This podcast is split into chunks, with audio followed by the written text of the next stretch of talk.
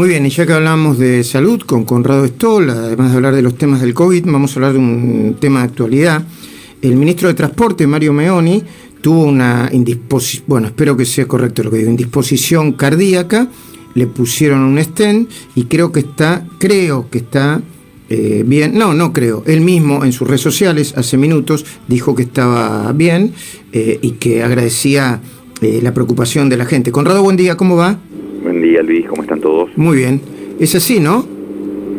Eh, lo dijiste bien, eh, y no, no importa, no conozco el caso del ministro, pero sé que es una persona joven, eh, tiene menos de 60 años, por ahí el mensaje a darle a la gente es la enfermedad que lleva a ese stent, o sea, que se tapen las arterias del corazón, es muy común, tan común que es la causa número uno de muerte en el mundo. Apa. Y lo importante es que la gente piense que no es que le pasa al señor de 80 años, que está gordo, que fuma dos paquetes por día, con diabetes. La estadística muestra que la mayor cantidad de los eventos del stent, del infarto, pasa en gente con poco riesgo. Y puede pasar a los 40 años, a los 45, a los 50, a los 55. Y acá el, el, el título es, esto es prevenible 90%. Y es increíble que en la medicina no se logre. Con hacer lo que ya sabemos, habría 90% menos de infartos en el corazón, de necesidad de stent o de ACV. ¿Y qué, qué es lo que sabemos? ¿Y qué es lo que habría que hacer entonces? Exacto, es una lista de cosas Ajá. obvias, básicas, que la gente está aburrida de escuchar, pero que la realidad es que no se hacen, que son nutrición buena, tener el peso correcto, poco alcohol, ejercicio, controlar la hipertensión, controlar el colesterol, controlar la diabetes. Si la gente hiciese eso correctamente, óptimamente, si el sistema de salud controlara eso correctamente, tendrías 90%, porque después hay otras enfermedades que causan muerte, que son más inusuales, esta dije que es la número uno, las demás son más inusuales y es una ruleta, es mala suerte. Mm. La persona que tiene el cáncer de páncreas u otras enfermedades muy serias, bueno, eso es, déjame que diga entre comillas, mala suerte. Esta otra, tan común, es absolutamente prevenible. Yo me acabo de hacer un chequeo, este, el chequeo previo que me hago todos los años, sé que incluye eh, el ecodoppler, ¿no? Se, eh, se llama, eh, Conrado, ese ejercicio que te hacen hacer con una bicicleta fija. ¿m? Es- esa es la prueba de esfuerzo, la ergometría, pero, pero prometeme que otro día hablamos de los chequeos médicos. Ok, sí, porque es, un capítulo grande y hay que detenerse ahí, ¿eh? Sí, sí. Lo- lo- el título el título del capítulo para que quede los daneses que cuidan cada centavo y cada, cada persona de su país en la salud hicieron un estudio en que compararon 100.000 personas con chequeos de salud y 100.000 sin y vieron que no había diferencia en la mortalidad es decir como que los ¿Qué sin? chequeos Ah, eh, no sin pre- chequeo de salud, sin chequeo de salud, claro. Eh, eh, me, me- pensé en el doctor Sin porque estaba, se me fue la, sin, sin chequeo de salud, ¿sí? Claro, qué va. hay, hay que hay que hay que ver qué tenés que hacer qué hay que hacer para realmente prevenir un disgusto Mm, lo hablamos otro día Ok, hay una nueva ola de, de COVID en América Latina, ¿ya se la puede definir como nueva ola, Conrado? definitivamente. En México los hospitales llenos y mandan gente que tendría que estar internada a la casa. En Bolivia, de nuevo, lo que ya vimos, cuerpos en las calles y en las casas, se atribuye a que entró la cepa de Brasil. En Brasil, muertos como en julio por diseminación de la nueva cepa y Brasil y México son los países que tienen la mayor cantidad de muertes después de Estados Unidos. Pensá que está la India, ¿no? Con 1.400 millones de personas, Brasil y México tienen más muertes que la India. Y además pasan estas cosas increíbles en que en México se acabó el oxígeno y entonces hay grupos criminales que secuestran, que roban los Wow. camiones que transportan oxígeno para revender. Qué Y el tanque más chiquito, que en Estados Unidos vale 80 dólares, en México lo están vendiendo a 800 dólares. Y- Sí, hay una nueva ola en, en América Latina, tenemos que tener cuidado, es una alerta, es un aviso. Ok, ok. ¿Qué opinás de los, entre comillas, vacunados VIP? Porque esto es una pregunta que, tiene otra duda, otra pregunta. Hoy se conocieron dos periodistas en Salta que se habían vacunado sin pertenecer a los grupos de riesgo. ¿Quién tiene la, autorización, la barre- el guiño para decirte, vos te podés vacunar y vos no? E- Es el Estado solamente, ¿no? Y si se los da a otro, está cometiendo, eh, alguien está cometiendo un- una irregularidad.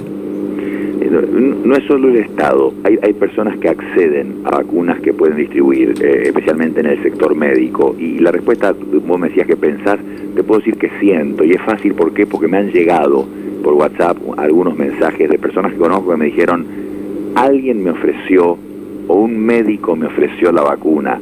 Y esas son personas que no están en la primera línea o en las órdenes de prioridades que ya están establecidas.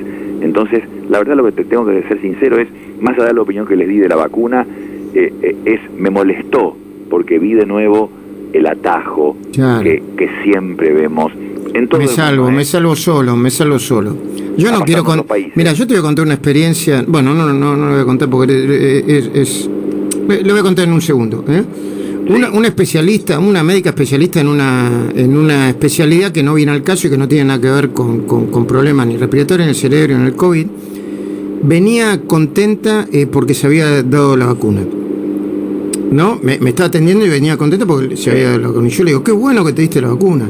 Y empezó, esto es para todos los que no creían en la vacuna rusa. Esta O sea, tenían ese, en ese. Eh, eh, y al final, casi es como que me estaba diciendo, y yo me la digo o no te la diste. Y yo dije, mamita, eso también es una manera de, de bueno, si recibiste la, eh, la, bendición, entre comillas, de la vacuna porque te corresponde, bienvenido, y está bien que yo no la reciba, pero si vos me pones grieta también acá, estamos todos perdidos, ¿no? Ahí tenés, cuando aparecen estas cosas, el poder, el dinero, ahora es la vacuna, muestra a la gente cómo es mm. y vas a ver todas esta crisol de, experiencias. Hablaste de la India, Conrado. ¿Puede la India, en el medio de una pandemia severa, eh, salvar, entre comillas, al mundo con su producción de vacunas? Eh, buen punto, ¿no? Porque están en un gran problema. ¿Y sabes cuál es la verdad, Luis? Ni saben cuánta gente muere. En, años normales, sin pandemia, cerca del 25% de las personas no tienen certificado de función en la India. Esa es la realidad. Pero, contrapartida de eso, es que la India hace el 60% de todas las vacunas del planeta y una enorme proporción de todos los remedios que vos compras en la farmacia y tomás en tu casa, el producto viene de la India en muchísimos casos. Y entonces ahora sacaron una vacuna que se llama Covaxin, la gente ha escuchado el, laboratorio Bharat Biotech, Bharat Biotech de la India, es un, es un laboratorio que tiene casi 30 años, ha hecho 16 vacunas, que las venden a más de 100 países, es parecida a las que ya sabemos, virus inactivado, se puede llegar a 2,8 grados, y pueden hacer 700 millones de dosis para este año. Y hay otra que se ha nombrado, que por ahí confunde, porque dijeron la India va a repartir, y ya está regalando, ¿eh? está regalando una vacuna que se llama Covishield. Pero ¿sabes qué? La Covishield, ¿sabes qué es? La de AstraZeneca. El Instituto de Plasma de la India está fabricando la de AstraZeneca 50 millones por mes. Entonces, sí, la India es muy probable, está regalando por, en países de Asia que la rodean esta Covishield, que es la de AstraZeneca, y además tienen la suya, la Covaxin, que te nombraba recién, y tienen cuatro o cinco más. Una con ARN, como la de Moderna y Pfizer, y otra nasal. Mm. Así que no, no sería improbable que la India haga una diferencia muy grande con su enorme capacidad y experiencia de fabricar vacunas mm. este, para, el resto del planeta. Última, eh, viste que las autoridades sanitarias están planteando la idea de indicaciones sobre uso de máscaras. ¿Cuáles se deben usar y cómo? Clave. Este momento, este, ya la gente tiene que decir, no, no me hablen de máscara de nuevo, estoy harto. Pero no, que entiendan que este es el momento más crítico. El, el número es este eh, Estados Unidos calcula 600.000 muertos para junio, 600.000 para junio, 500.000 ahora. Y, y saben que si el 95% de la población de Estados Unidos usara máscara, tendrían 50.000 muertos menos. Ah, este es el momento por las nuevas cepas. Y la indicación es esta, eh, lo dice la CDC, lo dice la Organización Mundial de la Salud. Doble máscara quirúrgica, se puede respirar. Te escuché a vos esta mañana, tenés razón, haciendo gimnasia por ahí puede molestar o no sé, alguno lo comentó, pero, pero doble máscara quirúrgica no, no tendría que impedir la respiración y disminuye el riesgo. O la opción es la máscara quirúrgica abajo y encima te pones la casera. Pero la gran paradoja argentina es que en este país nadie se peleó por las máscaras y se agarraron como, con violencia como en Estados Unidos. Pero, pero, a pesar de haber un alto acatamiento de uso de máscara, se usan mal. Entiendo. No ves a eh, todo el mundo, no ves mm. mucha gente que la usa mal. Sí, sí, sí, corrido, corrido. Hay que, hay que usarla bien.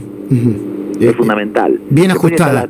Ajustada no, ajustada a, las orejas, ¿no? Diría. No, no, claro, la tira de la oreja tiene que estar ajustada para que para que la máscara esté adherida sobre la nariz, abajo del mentón. O sea, vos te paras frente a un espejo y soplás fuerte, te pones anteojos. Si se te empañan los anteojos, la arriba de la nariz no está apretada. Mm. Y si ves la quirúrgica tiene como un alambrito para adherirse a la nariz. O, o, o, a través de la máscara sopla una vela alejada un poquito de vos o un fósforo, si lo podés apagar, no están bien puestas, no, no son suficientes. Entiendo. Eh, eh, un placer conversar con vos, siempre nos aportas información adicional muy interesante para esta época. Te mando un abrazo. Un abrazo, Luis.